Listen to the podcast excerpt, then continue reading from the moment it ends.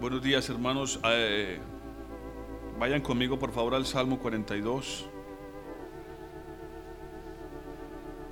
Vamos a continuar con el tema que hemos estado viendo.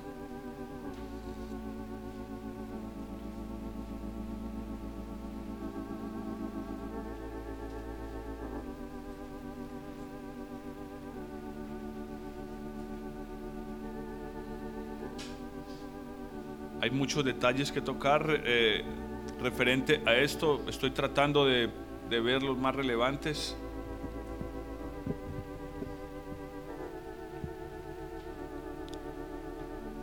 Pues la depresión es un mal bastante común. Es un mal muy fuerte. Es es tan peligroso que muchas personas se han quitado la vida a causa de la depresión y no pocas. Países como China, por ejemplo, las tasas de suicidio son muy altas. Y básicamente es en la mayoría de casos debido a la depresión. La gente está perdiendo la razón de vivir y se han sumido tanto en sus calamidades, en sus problemas, en sus desgracias, que no encuentran una salida. No la encuentran. Y para usted que de pronto está sano mentalmente, pensar en suicidio es una locura. Usted simplemente escucha la palabra y dice, pero qué loco, ¿y cómo hizo eso? Pero ¿cómo una persona puede llegar ahí? Hermanos, la verdad es que es mucho más fácil de lo que parece. Amén. Es mucho más fácil de lo que parece. Sé que hay muchos casos y tengo que ser claro con esto. No sé si voy a tocar los detalles, no, no creo que sea necesario. Pero sé que cuando una persona ha caído totalmente en la depresión y ha entregado su sentido, el control de sus sentidos y por ende de sus emociones a algo como la depresión, es muy posible que esa persona esté abriendo puertas espirituales al control y al dominio de agentes espirituales. Para ser más claro, demonios que básicamente estarán incitando a esa persona a que se quite la vida. No siempre es el caso, pero ha sucedido.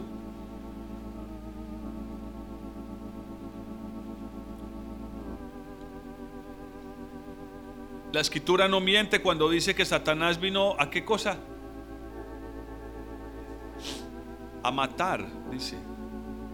A robar ¿A robar qué? Lo que Dios tiene para darle al hombre o lo que ya le ha dado. A matar, a robar y a destruir. Satanás siempre buscará la manera de robar lo que Dios ha puesto en el hombre. Por eso estoy hablándoles de esto, porque esta situación de la depresión puede llegar a convertirse en un asunto espiritual muy serio. Y específicamente para nosotros como creyentes. Porque si no abrimos nuestro corazón para que Dios nos libre de una situación como esta, si nos negamos a la ayuda de Dios, si resistimos el consejo de Dios para nosotros. Hermanos, aquí afuera, a nuestro alrededor, más bien hay un mundo espiritual que la mayoría de nosotros desconoce. Ni nos damos por enterados de lo que sucede en ese mundo espiritual. Porque estamos rodeados de tanto materialismo y somos tan humanos, por decirlo de alguna manera, que nos es imposible tener conciencia del mundo espiritual que nos rodea. La Biblia dice que hay huestes de maldad en las tinieblas, gobernadores de maldad. huestes espirituales de maldad que están ahí gobernando. No es un mito, la escritura lo dice. Claro que nuestro Dios reina sobre todas las cosas, pero temporalmente, temporalmente, Satanás dice que es el gobernador de este mundo. Si no fuera así, no se lo hubiese ofrecido a Jesús cuando le dijo, si postrado me adoras, te daré todos los reinos de este mundo. Pero no debemos desconocer que sobre cualquier gobierno y reinado espiritual en este mundo gobierna nuestro Dios. Por eso estamos viendo el consejo de Dios, porque hermanos, Dios puede librarnos de cualquier cosa. Miren, lo más imposible, lo más imposible por decirlo de alguna manera, en lo cual Dios podía librarnos era de nuestro pecado. Porque cuando el hombre cayó en desobediencia, solo había una respuesta para ese pecado y era la muerte. No había opción. Es decir, el hombre relata la palabra de Dios, estaba perdido. No había esperanza para él. No había ninguna esperanza para él. Lo único que le quedaba era la muerte eterna. Eso era tal vez lo más imposible. Pero nuestro Dios lo hizo posible cuando envió a su Hijo, que también es Dios, a que se hiciera hombre y habitara entre los hombres. Y que un día permitiera que lo crucificaran como al peor de los criminales, ocupando su lugar y mi lugar. Eso era lo más imposible que podía suceder, pero Dios lo hizo posible. Ahora, de ahí para allá, hermanos, de ahí para abajo, Dios puede librarte de cualquier cosa. uno de los principales, bueno, el mayor obstáculo, voy a decir, hay muchos, hay muchas razones para la depresión o que incentivan la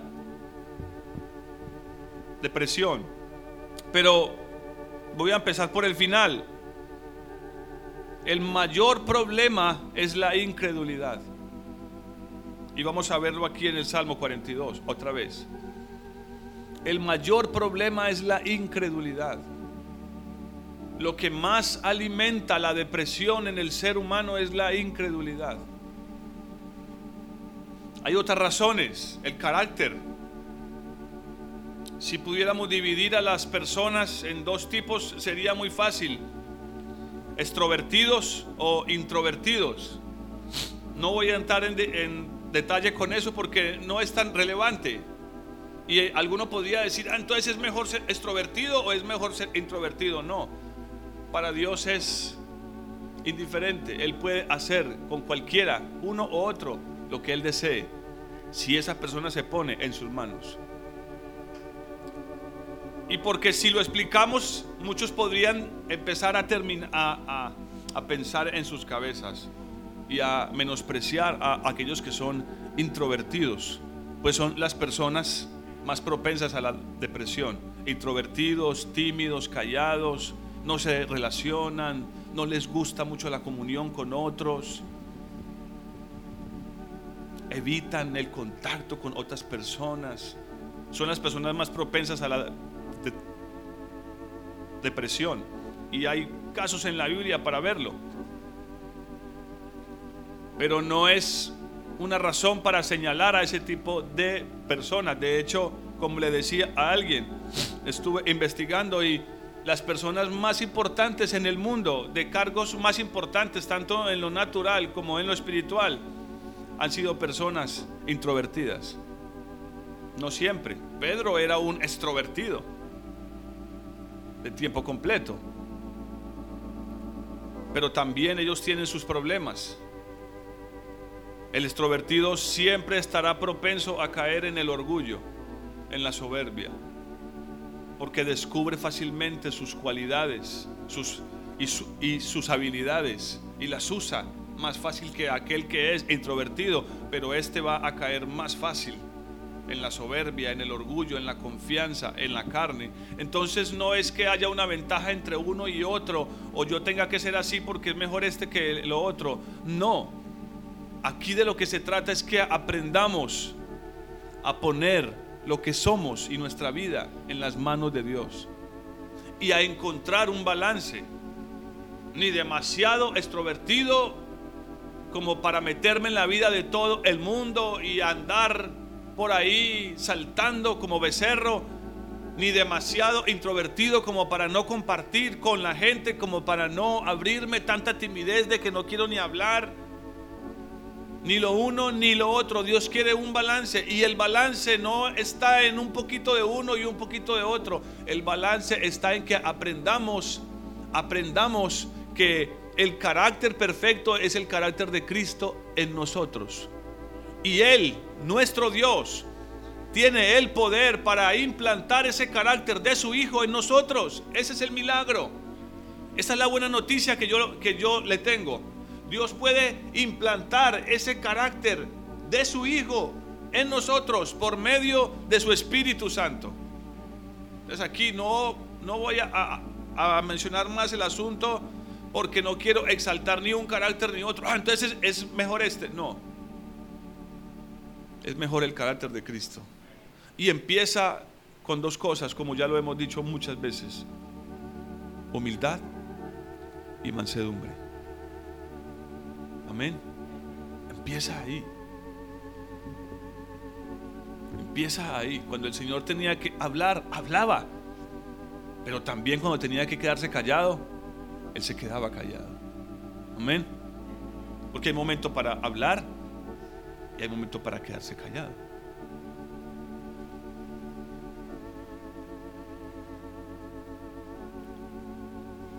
Entonces mencionamos que el carácter es una de las razones por las cuales las personas entran en depresión. Si quieren, numérelo uno. La segunda es Satanás, él vino para matar, hurtar, destruir. Y él va a influenciar esa carnalidad en los hombres, esa naturaleza caída, va a influenciarla para destruirlos. Y no son solamente matar, hurtar y destruir. Viene la tristeza, viene la duda. Satanás va a usar muchas cosas para tratar de destruir a las personas. Su favorita es el temor. Es una de sus favoritas. Causar temor. Que tengas temor. Él es experto en eso. Que tengas temor de los truenos, del ruido, de una noticia, de qué va a pasar mañana. Pero el Señor viene siempre, una y otra vez, y se presenta y dice, no teman por el día de, ni, ni por el día de hoy, ni por el día de mañana. Yo tengo todo bajo control. No teman, dice. No se afanen. Pero el más grande de todos estos problemas es la incredulidad. Vamos al Salmo 42. versículo 3. El domingo pasado les estuve diciendo que necesitamos comer su carne y beber su sangre. Y les expliqué lo que significa eso. Para muchos creyentes hoy en la iglesia sí les han dicho que la sangre de Cristo puede limpiar cualquier pecado. Eso es cierto está bien. Pero el Señor no vino, no, el Señor no murió en la cruz solo para limpiar los pecados. No derramó su sangre en la cruz solo para limpiar pecados. Él quiere quitarlos. Y para eso hay que beber su sangre. En la Biblia la sangre es símbolo de la vida. Por eso como creyentes la Biblia dice que no debemos comer sangre de ningún animal. Porque en la sangre de cualquier ser vivo está su vida. Entonces la Biblia dice, no comas sangre porque en la sangre está la vida. Se nos prohíbe comer sangre. Amén. Eso no tiene duda no tiene reversa, no hay cómo modificarlo. Es que hermano, es que en mi tierrita nos encanta la, la morcilla. Pues, hermano, lo siento, está preparada con sangre, no voy a comerla, porque la Biblia dice que no coma sangre. En la sangre está la vida. Cuando Jesús nos dice que tenemos que beber su sangre, nos está diciendo, beban mi vida, coman mi carne, lo que yo soy. Y no está hablando de algo físico. Los fariseos pensaron que era algo físico y dijeron, hasta está loco, ahora quiere que seamos caníbales. No, Él les dice, mis palabras, luego les dice en Juan 6, mis palabras son espíritu y son vida. Pero miren lo que dice el salmista y es una de las consecuencias de la depresión. Versículo 3. ¿Qué estaba comiendo el salmista y qué estaba bebiendo? Fueron mis lágrimas, mi pan de día y de noche. Esa era su comida. Tristeza, sus lágrimas. Es lo único que quería comer. Eso es lo que hace la depresión. Evita que una persona se alimente de lo que necesita, de lo que puede fortalecerlo. Y ya vamos a ver un ejemplo precioso de esto. Pero miren lo que sucede con el profeta. Fueron mis, eh, perdón, con, con el, con el, ahí fue, con el salmista. Fueron mis lágrimas, mi pan de día y de noche. Y la parte que esto viene después dice, mientras me dicen todos los días, ¿dónde está tu Dios? Aquí es donde la incredulidad hace el mayor daño en la vida de cualquier persona que ha decidido creer en el Señor. ¿Dónde está tu Dios? Y lo repite dos veces en el Salmo, versículo 10. Leamos desde el versículo 9. Diré a Dios, roca mía ¿Por qué te has olvidado de mí? ¿Por qué te has olvidado de mí? Esa roca mía es el Señor. ¿Por qué te has olvidado de mí? Incredulidad. ¿Por qué andaré yo enlutado o vestido de negro, como les dije? Por la opresión del enemigo, como quien hiere mis huesos. Mis enemigos me, me afrentan y me dicen cada día, ¿Dónde está tu Dios? Dos veces el pensamiento de este hombre es, Dios no está aquí. ¿Dónde está Dios? Me ha dejado Dios. Me ha abandonado Dios. ¿Cómo es posible que Dios esté permitiendo que yo esté pasando por esta situación? Es lo que muchas personas dicen hoy. Si, si Dios es tan bueno, ¿por qué está dejando que esa persona sufra así? es incredulidad, es ignorancia. Ignorancia producto del pecado, de nuestra falta de entendimiento espiritual. Lo peor que la depresión puede hacer en la vida de alguien es que le roba la posibilidad de que esa persona coma de Dios. Porque lo aleja del lugar secreto con Dios. Y empieza a alimentar esa incredulidad de tal manera que la persona llega a un punto de decir, ¿dónde está Dios? Llega tal desánimo, hermanos, tal falta de fuerza que la persona dice, ¿y dónde está Dios?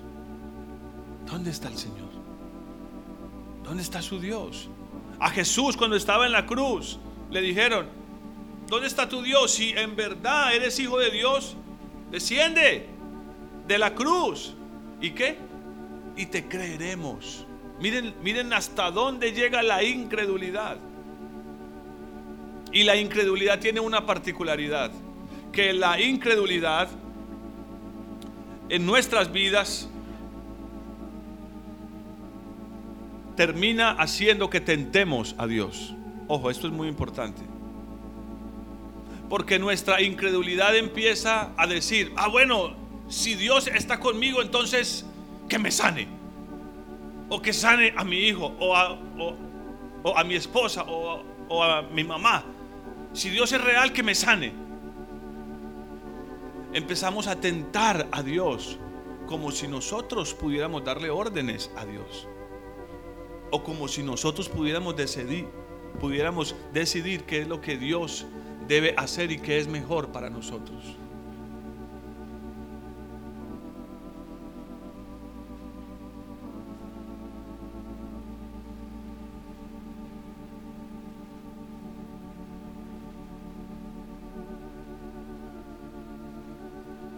Vayamos a Primera de Reyes.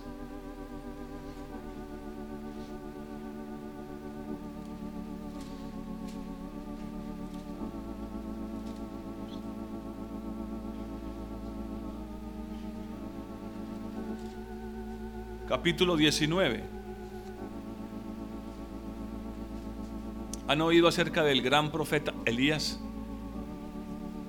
El profeta de fuego. Miren, hermano, estudiando esto, me he visto impactado al ver la cantidad de hombres en la escritura que experimentaron depresión. O sea, no es una cosa exclusiva de, de ciertas personas, le ha pasado a muchas personas. Y es posible que usted lo sufra. Es muy fácil. Es una condición, es, es el resultado de, de la condición humana. Aquí está el profeta Elías, el profeta de fuego. Acaba de hacer algo increíble en medio del pueblo de Dios. Si usted lee en su casa capítulo 17 y 18, va a darse cuenta que este hombre reunió a todo el pueblo e hizo que el pueblo de nuevo colocara sus ojos en el Señor, levantó un altar y oró para que descendiera fuego del cielo y cayó fuego del cielo que consumió la ofrenda que había en el altar. Mientras que al otro lado, estando él ahí solo, habían 400 hombres, profetas de Baal, con su altar, tratando de que su Dios Baal, que obviamente era falso, respondiera ante sus plegarias y enviara fuego desde el cielo. Y, ya aquí empieza a verse un hilo muy importante que como creyentes es totalmente seguro que vamos a ver la mano de Dios obrar en nuestra vida. Amén. Vamos a ver a Dios obrando en nosotros pero vamos a caer en la tentación, fruto de la incredulidad, de que más adelante cuando nos veamos ante ciertas encrucijadas, queramos que Dios haga lo mismo. Pero Dios no es un Dios de repeticiones. Dios siempre quiere hacer algo nuevo. Escuchen esto, Dios siempre quiere hacer algo nuevo. Pero fijémonos en lo que pasó con el profeta capítulo 19. Después de que ha hecho semejante obra en el pueblo, semejante milagro, y él mismo mató a 400 hombres, falsos profetas. Dice la Biblia que los mató a 400. Y de repente viene esta reina impía y lo amenaza. Dice el versículo 2, entonces envió Jezabel a Elías un mensajero para decirle, un mensajero, ni siquiera mandó a un soldado, ni a un escuadrón, mandó a un hombre, los mensajeros eran personas sin apariencia alguna, seguramente era alguien pequeño, tal vez delgado, no sé, estoy especulando. Pero fue un hombre el que mandó un mensajero, no mandó a no mandó ni a un soldado, ni a 10, ni a 50. Y ese mensajero le dijo, traigan los dioses sobre mí el peor de los castigos, si mañana a estas horas no he puesto tu persona como la de uno de ellos, es decir, como la de los profetas que él había matado. Una mujer le envía una amenaza con un, hombre cualquiera ¿Y qué hace? Elías, el gran profeta que había acabado de matar a 400 hombres. Entonces dice el versículo 3, viendo Elías el peligro, se levantó y se fue para salvar su vida. Escuchen. ¿Y cuál es la razón de que él, de que él haga esto?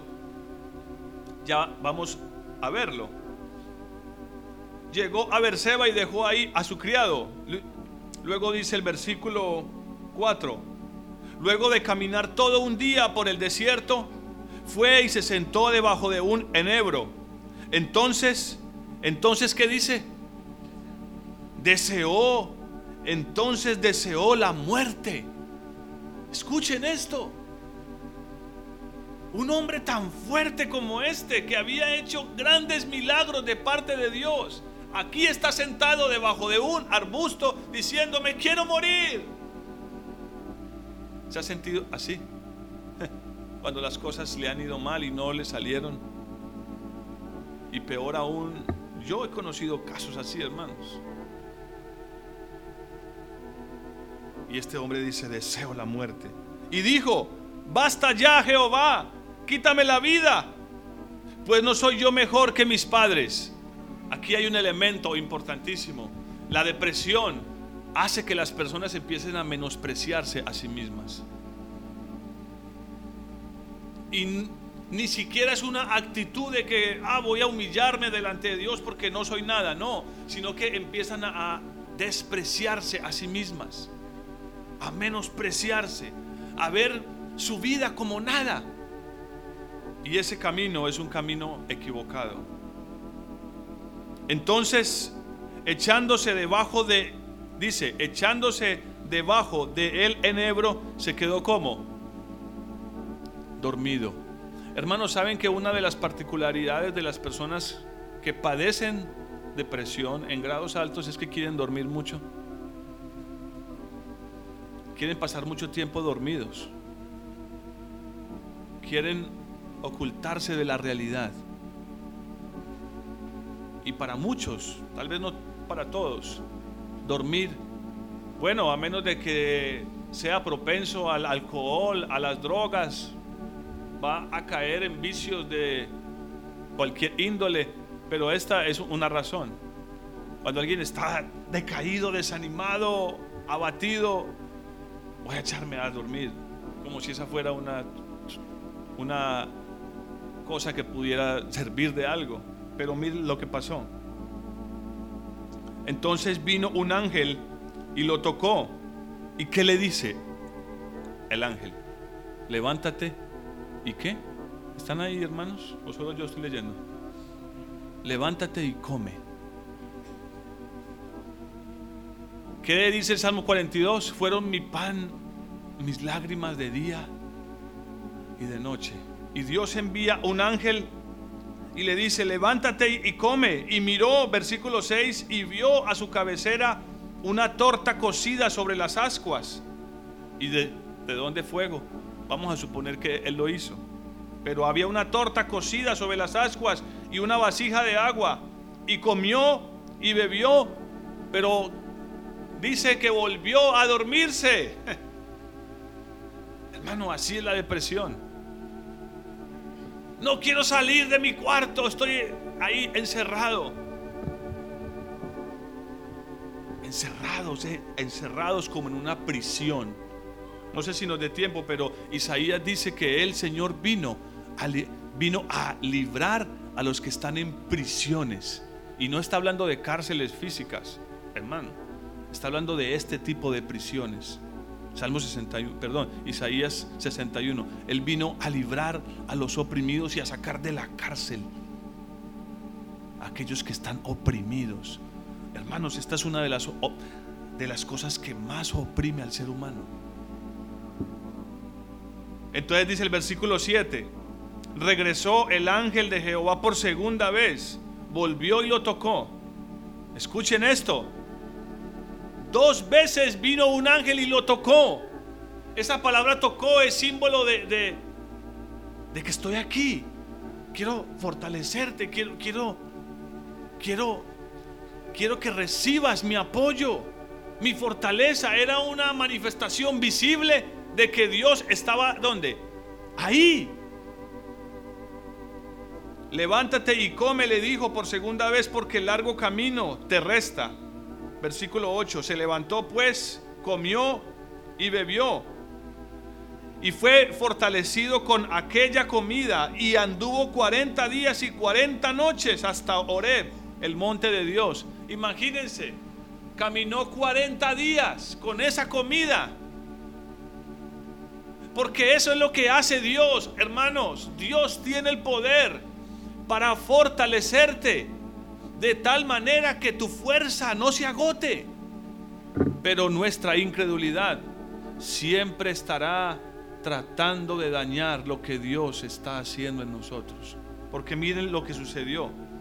Y allí, versículo 9, fue y se metió en una cueva. Y ahí pasó la noche. Entonces llegó a él la palabra de Jehová y le dijo, Elías, ¿qué haces aquí? Escuchen la pregunta que Dios le hace. Elías, ¿qué haces aquí? Y él le da una respuesta que más adelante el Señor vuelve y le pregunta, Elías, ¿qué haces aquí? Porque la primera vez Elías responde como responderíamos nosotros, con un como con un manual. Elías estaba ocultando algo. Miren, esto es un grave problema. Vamos a leerla. Dice, he sentido, eh, está, está en el verso 10, he sentido un vivo celo por Jehová, Dios de los ejércitos, porque los hijos de Israel han dejado tu pacto, han derribado tus altares y han matado a espada a tus profetas, y solo yo he quedado, y me buscan para quitarme la vida.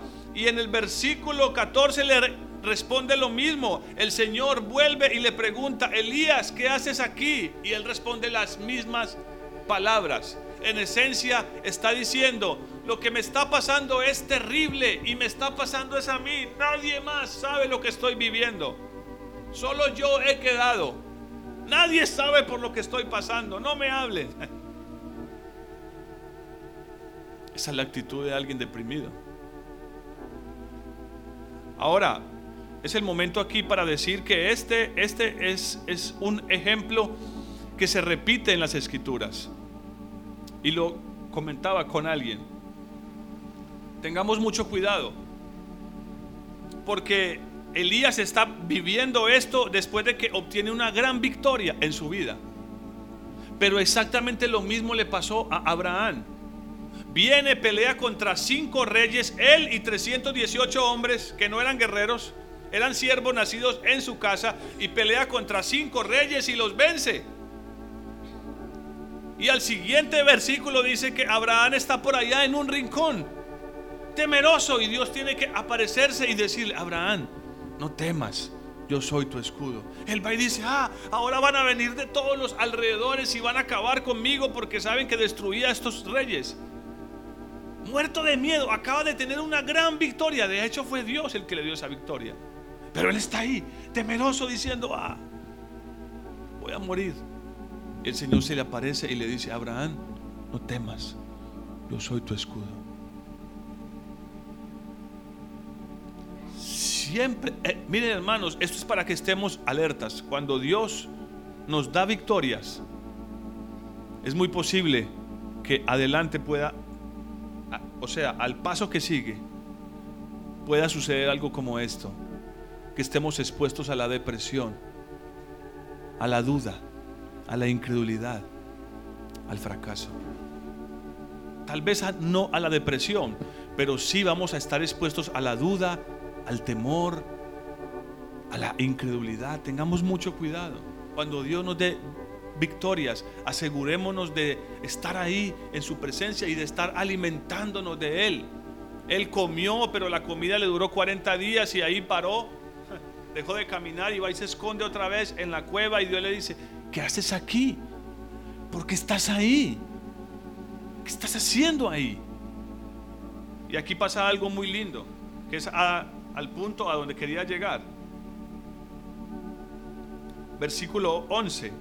Entonces el Señor le dijo, sal afuera, sal de ese lugar donde estás escondido. Hermanos, este es el primer paso.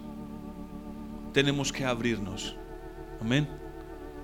Normalmente una persona que sufre de, depresión necesita abrir su corazón a alguien.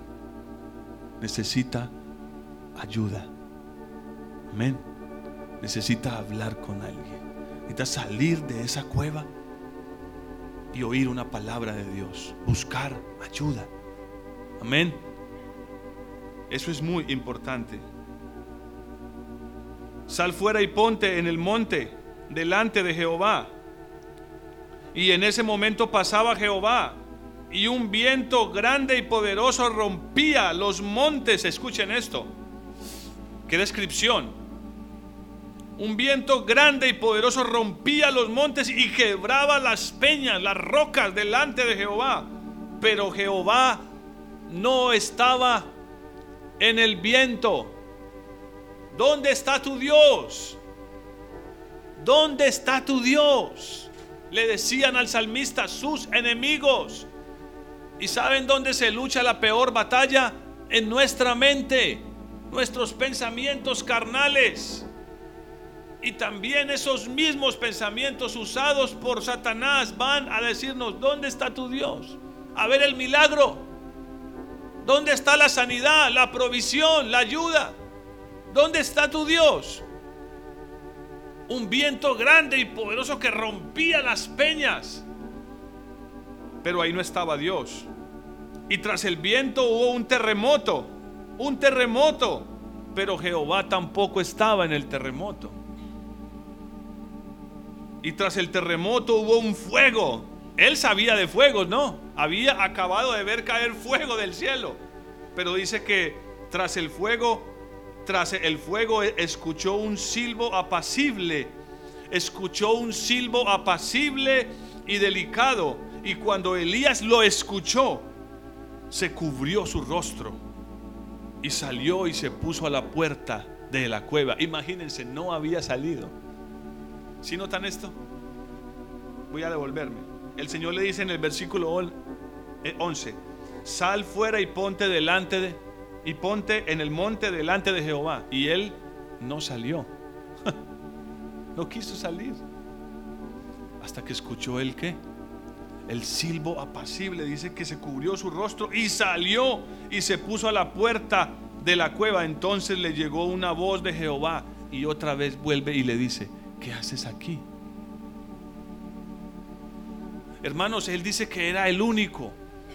Pero Dios le dice, Dios le dice, tengo siete mil rodillas que no se han doblado ante Baal.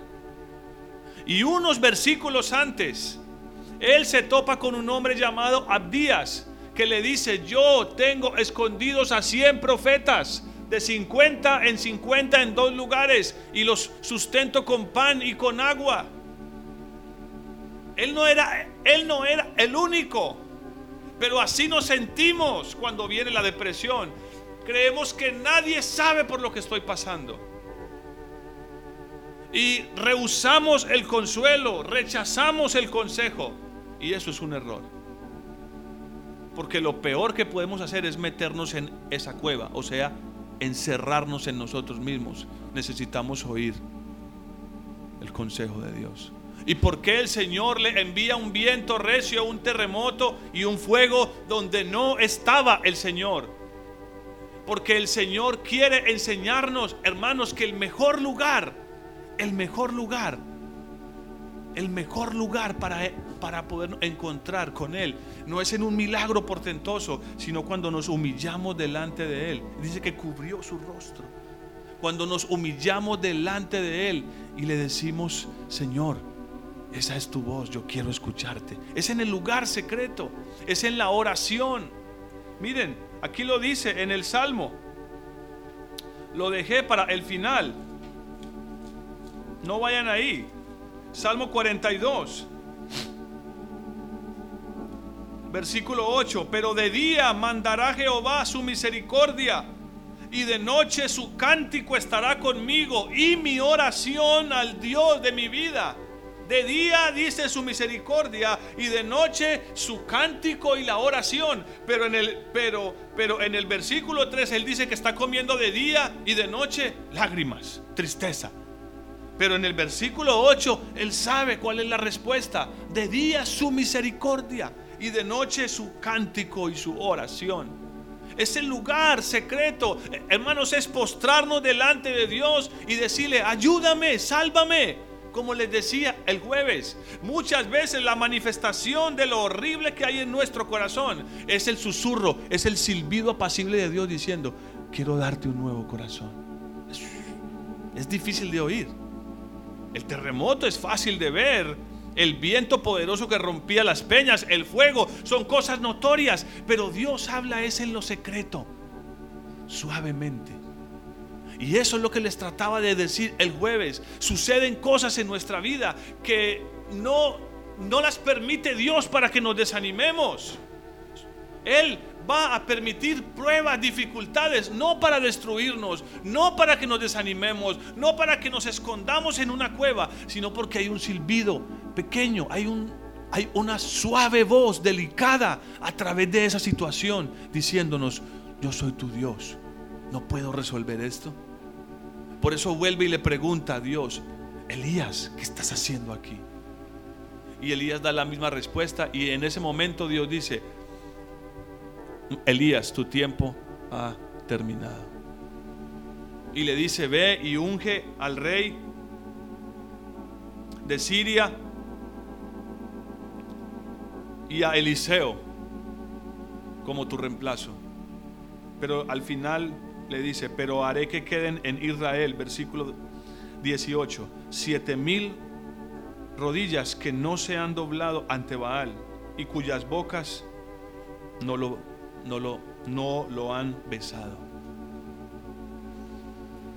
Hermanos, en medio de la angustia, de la dificultad, mire, yo conozco a muchas personas que llevan años con sus corazones llenos de rencor, de odio, de recelo, de resentimiento contra alguien. Familias, parejas, esposos que viven juntos pero ya ni se aman en su corazón están, hay, hay, hay heridas causadas por el uno y por el otro. Y personas que han caído en amargura y en tristeza y en depresión y dicen, ya no hay esperanza para mí. ¿Cuál Dios? ¿Dónde está Dios? Ahí en medio de esa dificultad estaba la voz de Dios. Puedes oír la voz de Dios. No esperes un terremoto, no esperes un cambio drástico, porque eso es lo que hace, eso fue lo que hizo el viento. Rompió las piedras, las peñas, un cambio drástico. Tal vez lo que Dios te está diciendo es, necesitas escuchar algo sencillo que tengo que decirte. Cubre tu rostro, humíllate y escucha mi voz. Tengo algo que decirte. No es para salir corriendo, culpar a la otra persona Aquí está el culpando al pueblo, Señor. El pueblo se olvidó de ti, derribaron tus altares. Está culpando a otros, no. Por eso estoy aquí escondido. Y por culpa de ellos mi vida corre peligro. No, hermanos. Mire, por eso dice Santiago acerca de este hombre tan precioso. Esto no es un juicio de Elías, es una eh, eh, es la descripción de lo que somos nosotros. Santiago dice que Elías era un hombre sujeto a pasiones iguales que las nuestras. Pero un día oró fervientemente para que no lloviera y no llovió durante tres años y seis meses. Y otro día volvió y oró fervientemente para que lloviera y llovió. Elías aquí no se acordó de eso. El salmista dice, de día tu misericordia, en la noche mis cánticos y mis oraciones al Dios de mi vida. Quiero que vayan ahí para que lo lean y terminamos con esto.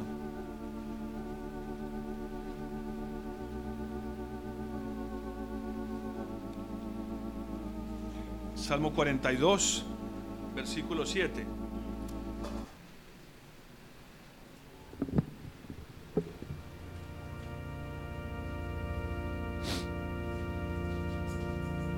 Salmo 42, versículo 7. Miren la expresión que usa el salmista. Es tan bonito esto dice, un abismo llama a otro a la voz de tus cascadas, tus ondas Todas tus ondas y tus olas han pasado sobre mí. Eso es lo que necesitamos, hermanos.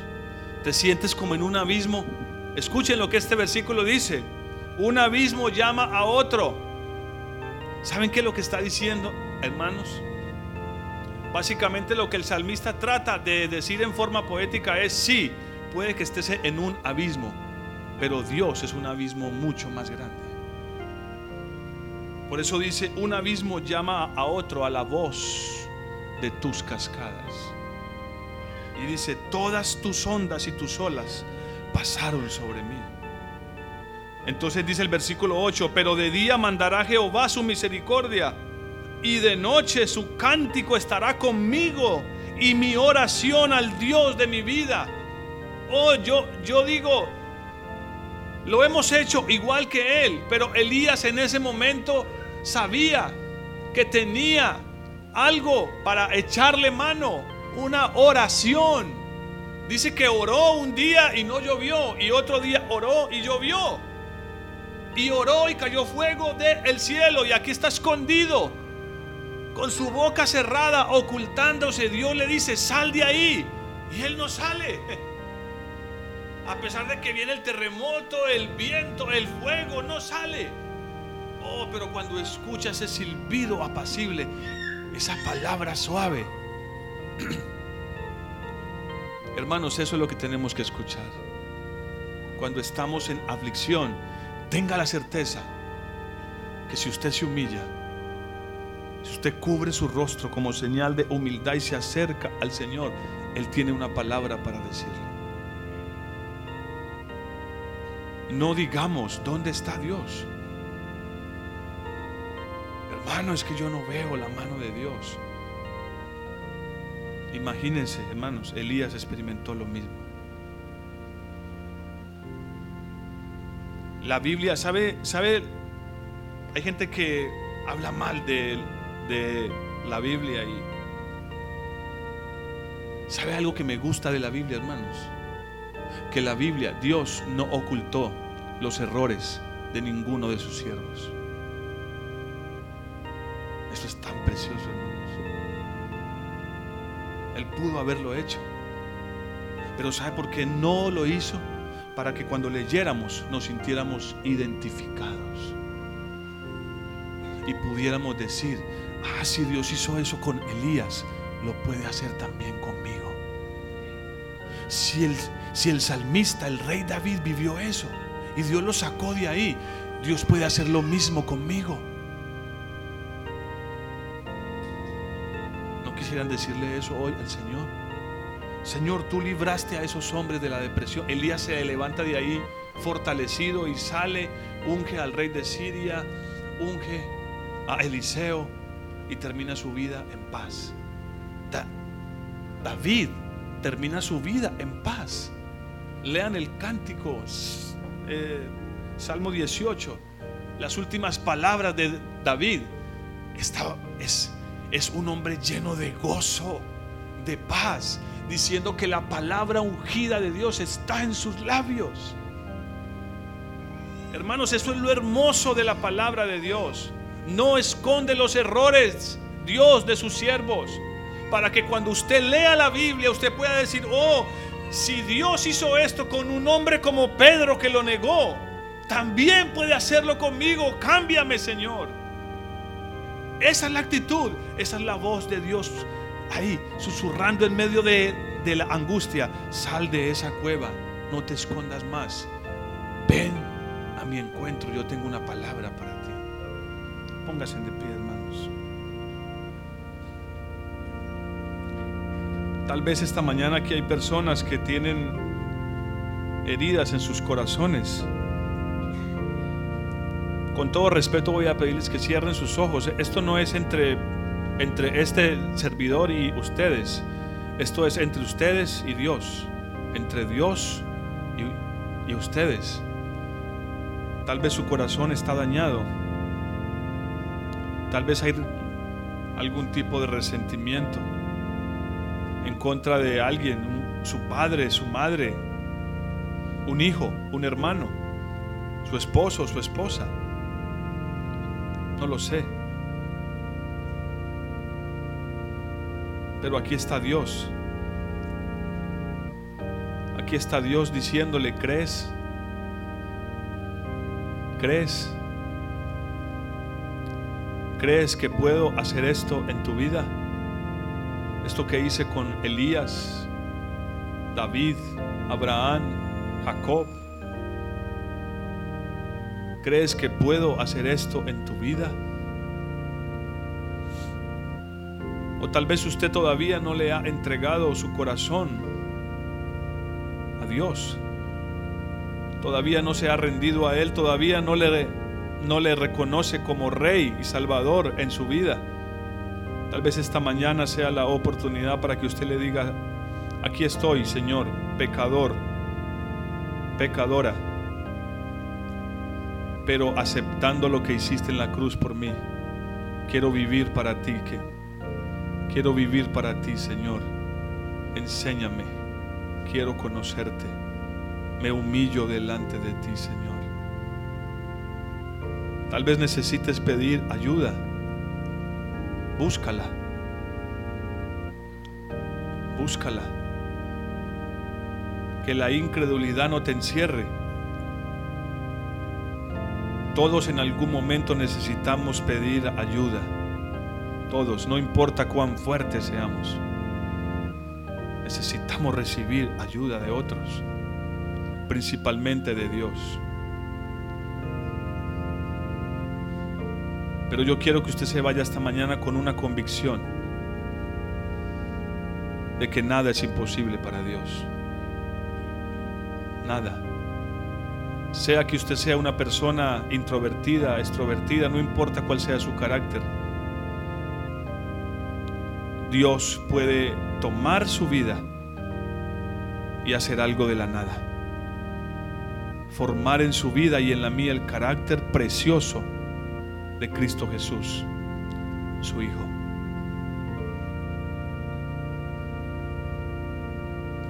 Pero usted necesita responder. Dios le dice como le dijo a, a este profeta, ¿qué estás haciendo? ¿Por qué estás en esa condición? ¿Qué haces aquí? ¿Qué haces ahí en esa condición de tristeza, de amargura, de duda, de pecado, de tinieblas? ¿Qué haces ahí? ¿Por qué estás ahí? ¿No soy yo tu Dios el que todo lo puede? Por eso dice el profeta, otro profeta que experimentó las mismas dificultades. Él dice, clama a mí y yo te responderé. Jeremías, el profeta que un día dijo, ya no quiero hablar más de Dios. Ya no quiero oír más de Dios, ya no quiero servirle más. Pero Dios se le acercó y encendió un fuego en su corazón y le mostró la belleza de su rostro. Lo mismo puede hacer Dios esta mañana con usted.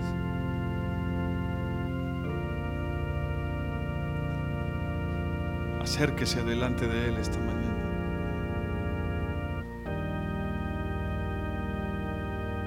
Aleluya. El Señor es mi vida, mi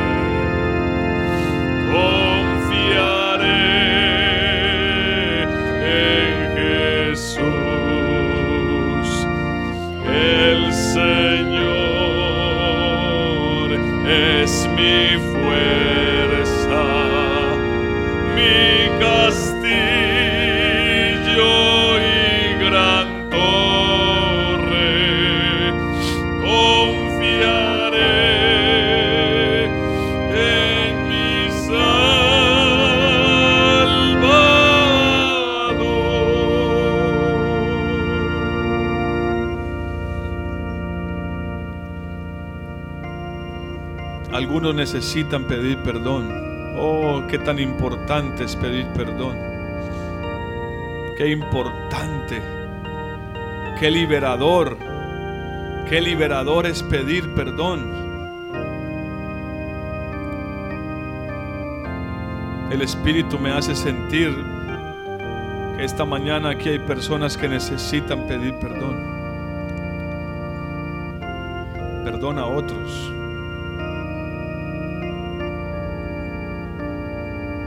Cierre su corazón. Si la persona está aquí esta mañana, hágalo ya. Pídale perdón. No lo deje para después. Este es el momento. Cierre sus ojos, hermanos. No, no quiero que nadie se sienta incomodado. Pero yo siento que aquí hay personas que necesitan pedir perdón su esposo, a su esposa, a sus hijos, a sus padres, a su madre, a su hermano. Aleluya. Hay libertad. Hay libertad para el que se humilla, para el que se arrepiente. Hay libertad para el que se humilla y se arrepiente. Aleluya.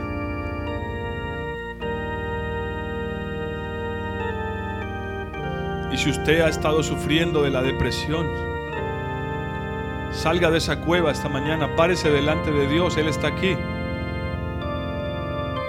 Y dígale, Señor, cámbiame. Cámbiame, Señor. Aliméntame con tu presencia, con tu palabra, con esa comida que puede hacer que yo esté día tras día fortalecido sin que se agoten mis fuerzas, porque he bebido y he comido de tu mano, Señor. Así como este hombre con una sola comida caminó 40 días y 40 noches. Es símbolo, es figura de lo que puede pasar en nuestras vidas cuando somos alimentados de la mano de Dios. Aleluya. Oh, yo necesito, Señor, ser alimentado. Dame de tu cuerpo, dame de tu sangre, Señor. Tus palabras que son de vida, Señor amado. Y trae libertad sobre tu pueblo esta mañana, Señor. Trae libertad sobre el oprimido, Señor. Sana al quebrantado de corazón. Saca de la cárcel al angustiado, Señor. Y ayúdanos para que nuestro carácter no nos domine, Señor. Sino que sea tu Espíritu Santo el que tome control de nuestras vidas, mi Señor. Tu Espíritu Santo, Señor. Bendito seas, mi Señor. Aleluya, Señor.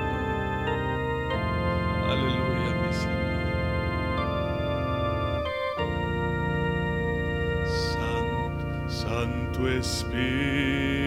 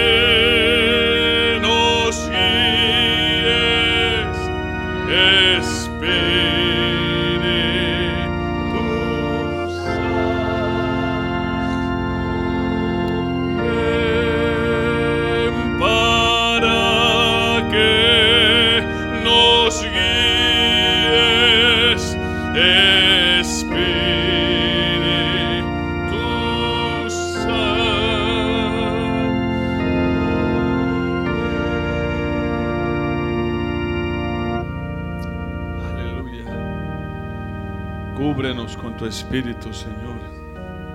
Te lo ruego. Cúbrenos con tu Santo Espíritu. Oh, para ser librados de lo que somos.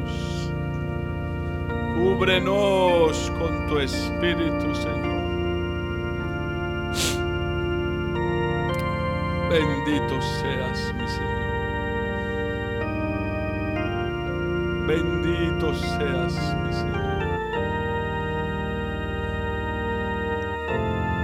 Oh, tu Espíritu es la respuesta, Señor. Tu Espíritu Santo es la respuesta, mi Señor. Cúbrenos con tu Espíritu. Te lo ruego, mi Señor. Te lo ruego, mi Señor. Acuérdate de los que están enfermos, te ruego, Señor. De la hermana Susana, Señor, precioso. Fortalécela, mi Dios. Fortalécela, mi Señor. Te pido por la señora Argelia que está aquí, Señor, que le ayudes en la recuperación de sus ojos, mi Señor. Que la toques, pero sobre todo que le des una visión espiritual, Señor. Fortalécela, Señor, y toma control de su recuperación, Señor. Y gracias por lo que estás haciendo en su vida, Señor. Te bendecimos, mi Señor. Grande es tu misericordia, Señor. Grande es tu misericordia,